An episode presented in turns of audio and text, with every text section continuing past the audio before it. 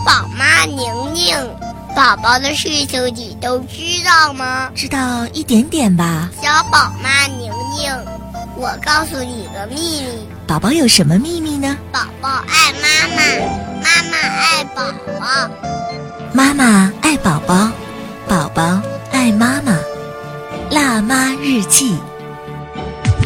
欢迎各位来到辣妈日记，我是小宝妈宁宁，在中国大连广电中心的直播间问候各位宝爸宝妈和准爸准妈。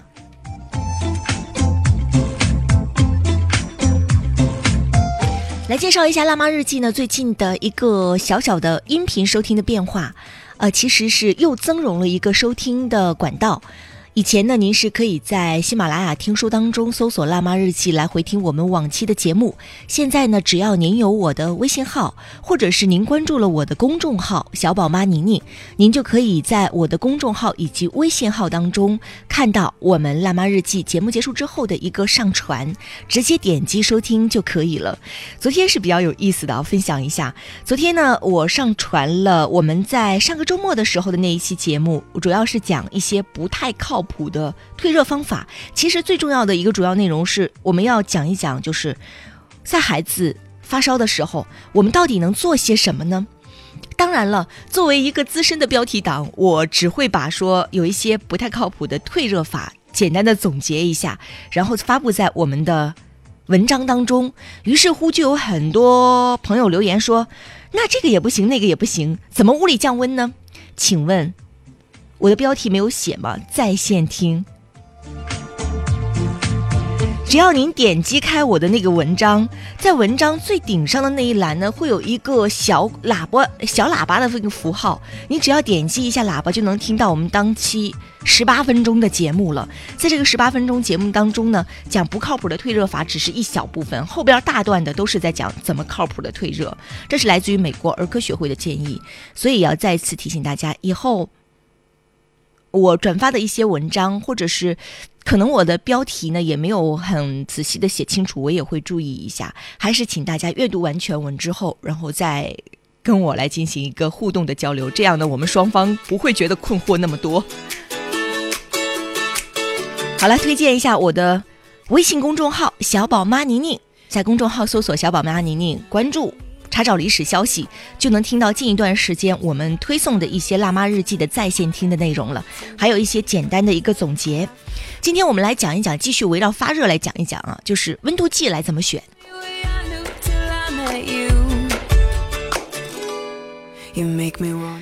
温度计大致市场上呢会分为简单来分吧，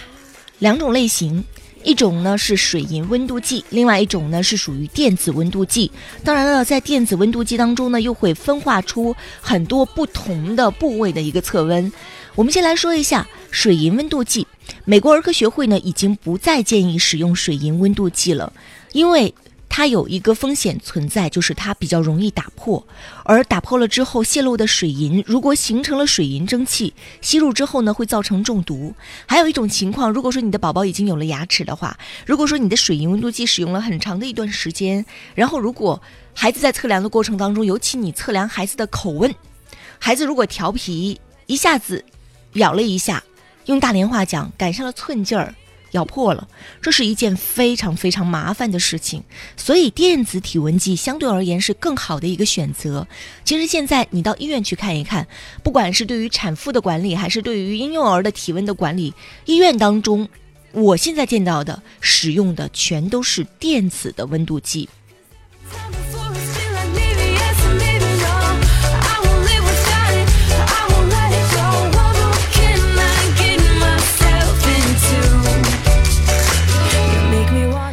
回头我们说到电子温度计应该怎么选择呢？在市场上看到了很多啊，电子温度计。首先第一种是电子体温计，它就是跟水银水银温度计它那个形状是一样的，或者是只是稍微有一点变形，但是它那个呃金属探头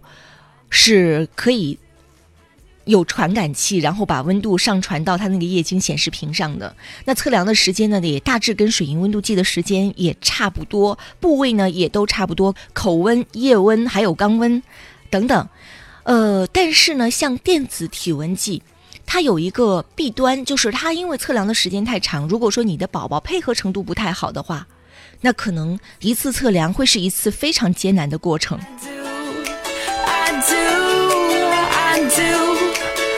有一些妈妈在这里有一个小插曲啊，曾经有一个妈妈说：“你就不要告诉我说哪一种方法或者是哪一种工具是最好用的，你就告诉我哪一个方法是最准确的。最准确的方法其实是电子体温计和水银温度计。但是刚刚我们已经讲过了，水银温度计当然是用不了了，我们不再推荐大家使用水银温度计了。如果说你又没有足够的预算去买我们接下来说的那种手持式的。”呃，耳温枪啊，或者是颞浅动脉的额温枪啊，这种温度计的话，你可以去选择电子体温计，它也是非常准确的。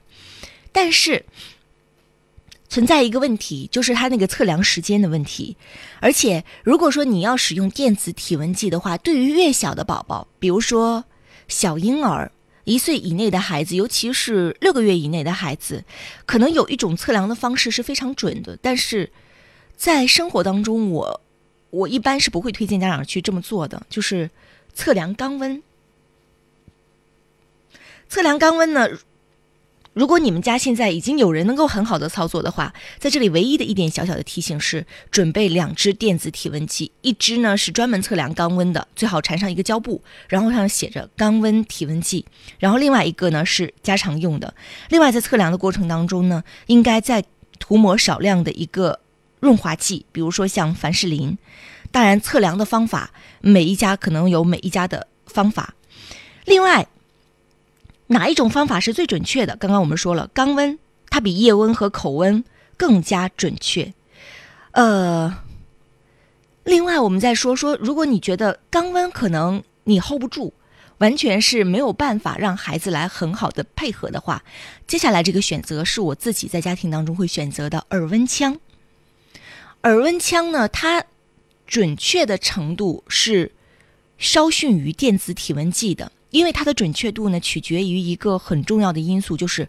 它的红外线到达鼓膜的能力。所以说，在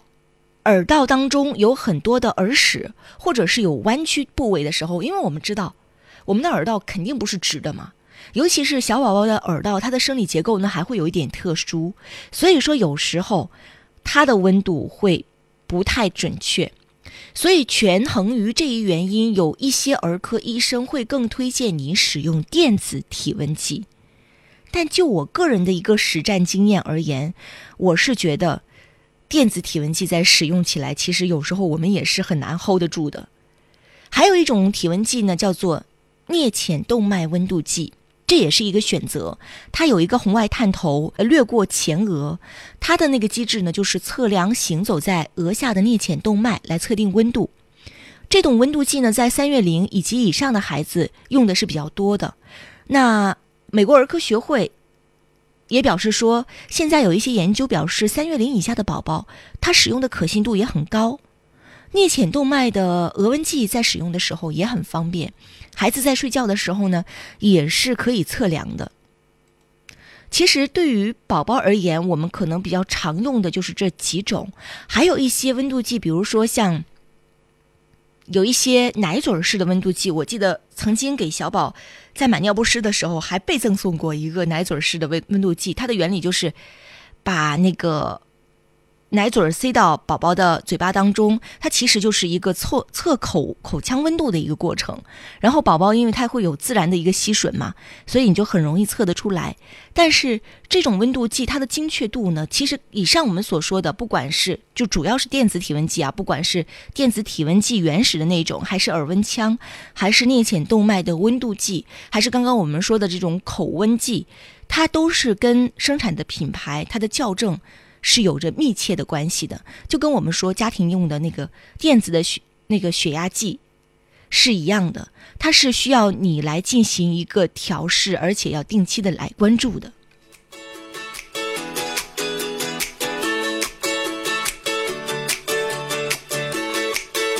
欢迎各位继续回到辣妈日记，我是宁宁。今天我们主要跟大家来探讨的是关于。给孩子温度计的一个选择，其实讲了这么多，简单总结一下吧。一个是水银温度计，如果你们家里现在有，我建议这个水银温度计你应该妥善的处理一下。怎么妥善的处理呢？就是不要把它随便的丢弃掉，你可以把它送到医院去，因为现在一般就是只有医院才会有统一回收的这样的一个渠道，呃，把它送到医院去，这是一种比较负责任的方法。总之就是水银温度计，不管是对于家里的成人还是对于婴幼儿，我们都是不再建议使用了，因为它的危险系数是比较高的。这个危险系数是在打破之后。有一些人说，那我不打破呢？谁都没有办法预见到在什么时候会出现什么样的风险，所以最好是把这个危险请出去。另外，还有就是在孩子测量体温的时候呢，有几个时段，家长应该要注意到，就是孩子在一天当中他的体温呢都是波动的，因为一般孩子的温度呢他都会比成人高，所以你千万不能以成人的这个温度标准去看孩子。另外，还有就是测体温的时候。像洗完澡啊、吃完奶呀、孩子刚刚哭闹完呐，或者是刚刚从外边回来运动完呢，这一些活动之后呢，孩子的体温他可能会比较高，会造成发热这样的假象。所以说，测量体温最好的一个状态，就是在孩子平静一段时间之后，你再来给孩子来进行一个测量。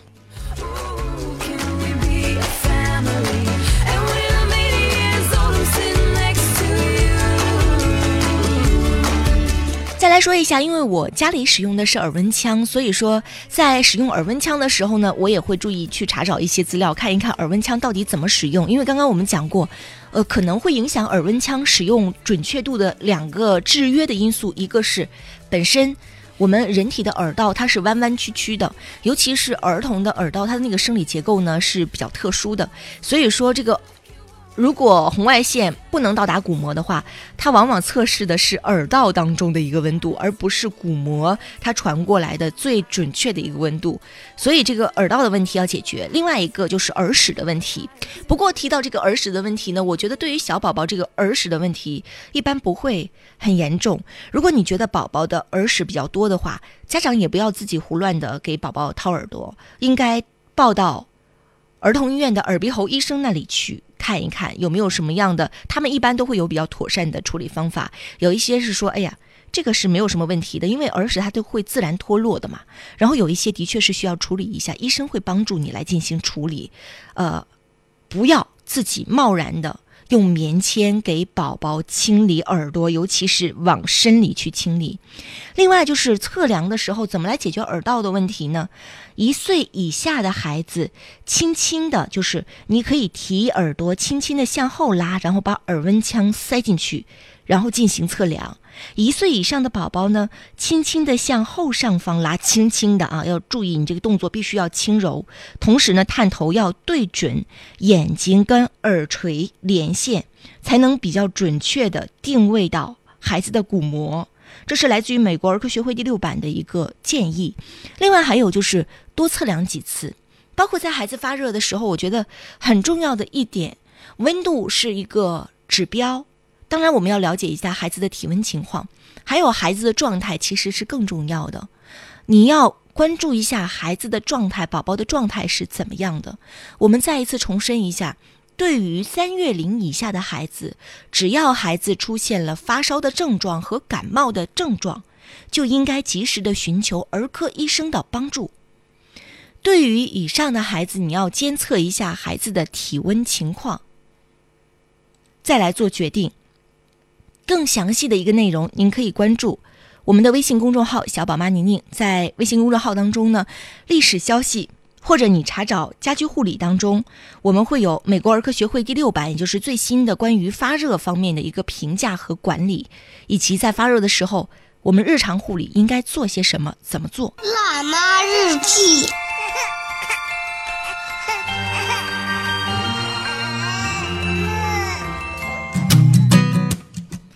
欢迎各位继续回到《辣妈日记》，我是小宝妈宁宁。想要找到我的话，可以通过微信“宁宁九三一”，宁宁是拼音，九三一是数字，宁宁九三一。呃，在申请通过的时候呢，请您注明您是《辣妈日记》的听众，或者是您是宝爸宝妈。还有呢，就是新浪微博可以搜索关注“小宝妈宁宁”，微信公众号同样也是“小宝妈宁宁”。最近发热的话题呢讲的比较多，我再来讲一讲，就是在发热的过程当中可能会出现让一些家长、一些孩子家长感觉到比较担心，甚至感觉比较恐慌的问题——高热惊厥。高热惊厥这种问题呢，这种状况它。会带有一些遗传的性质，所以说，如果孩子的爸爸妈妈在幼时的时候会发生高热惊厥的话，你要做好心理准备，就是你的孩子也有可能在发热的时候呢会出现高热惊厥的状况。如果孩子在一岁之前发生过这种高热惊厥，那么有百分之五十的可能性会再次发生；而在一岁之后发生的孩子，再次发生的可能性呢为百分之三十。那一般而言，高热惊厥在二十四小时内发作不会超过一次。很多家长比较担心，就是哎呀，你看我的孩子现在发发生了这种热性惊厥，这种惊厥的过程的确是一秒如一年，时光是非常漫长的。但家长会担心，像这种情况会不会延续到孩子成年，甚至会发展成癫痫？但是，请记住，癫痫并不会由发热引起。同时，有过热性惊厥史的孩子，在七岁以前发生癫痫的可能，只比没有发生过热性惊厥的孩子略高那么一点点，甚至是可以忽略不计的。所以，你不必于纠结于我的孩子未来会不会发展成癫痫，或者纠结于我的孩子会不会。因为高热惊厥对大脑产生一些损伤，这一些都是没有必要的。这不是我说的，这是来自于美国儿科学会的一个最终的观点和意见。我觉得更重要的是，在热性惊厥的这个过程当中，家长做了些什么，怎么做？如果说你的孩子发生了热性惊厥的话，你会怎么做？曾经我有一个非常好的朋友，那个时候我还没有做辣妈日记，我还没有孩子，我当时听了只会觉得很吃惊、很震惊啊，很担心。呃，他的孩子发生热性惊厥的时候，然后爸爸死命的掐孩子的人中，把孩子整个这个人中的位置全都掐死了，以至于清了好长的一段时间。这种方法可能在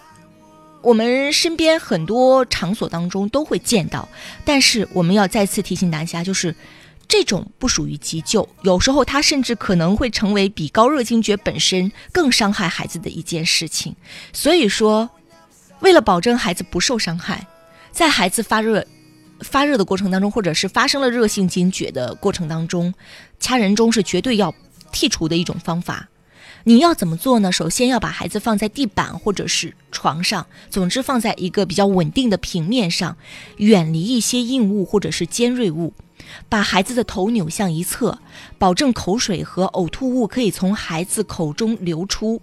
在这个过程当中，要记住不要往孩子的嘴里塞任何东西，因为孩子不会咬伤自己的舌头，反而是你往孩子的嘴里塞东西的话，可能会伤害到孩子的口腔，伤害到他的牙齿，会产生一些呛咳的风险。你是额外把一些危险的元素送到孩子嘴巴里边的，所以说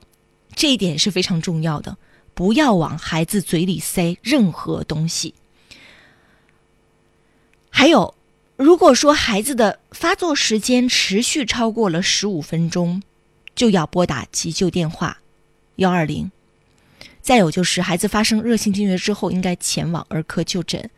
呃，有一些家长会说，包括我在刚开始做辣妈日记的时候，我我看到的一些资料会持有这样的一种观点，就是在高热惊厥的孩子发热早期的时候，应该提前。做好干预的工作，就是服用退烧药啊，呃，来帮助孩子稳定在一个比较好的体温情况啊。但现在再看一些资料，其实过早的服用退热药对于孩子减缓孩子高热惊厥的发作次数，好像是没有明确的作用。所以我还是提醒家长，不要过度的去紧张和焦虑这个问题。只要你学会了正确的一个处理方法。保证孩子在高热惊厥的过程当中避免一些外界来的伤害，那就 OK 了，没有问题了。有一些家长的确是很焦虑，我也能理解一个呃一些家长的焦虑。比如说有一对父母，他们两个人会频繁的不表明自己的身份是同一个孩子的呃爸爸妈妈，然后频繁的给我发同样的内容，每一条都非常非常长。他们希望找到一个呃确凿的原因，就是孩子为什么会发生高热惊厥，然后另外就是有没有方法能够完全避免发生高热惊厥，还有就是有没有人能够百分之百的告诉他们说，说对这个孩子来说，这个高热惊厥是对孩子没有任何损伤的。我只能说，我们现在能做的就是在孩子发作的时候，你保护好孩子就可以了。每一个孩子在成长过程当中都不可避免的会遭遇到各种各样的问题。虽然我们说我们要给孩子提供一个爱和自由的环境，这是对于客观环境的一个要求，但是在主观上，对于孩子本身来说，一些疾病、一些小问题。比如说像高热惊厥，比如说像湿疹，这样的问题，他可能会阶段性的来叨扰到孩子，这对孩子来说就是他必须要面对的一个挫折。我们能做的就是掌握正确的知识，陪伴孩子度过，调整好心态，这才是最重要的。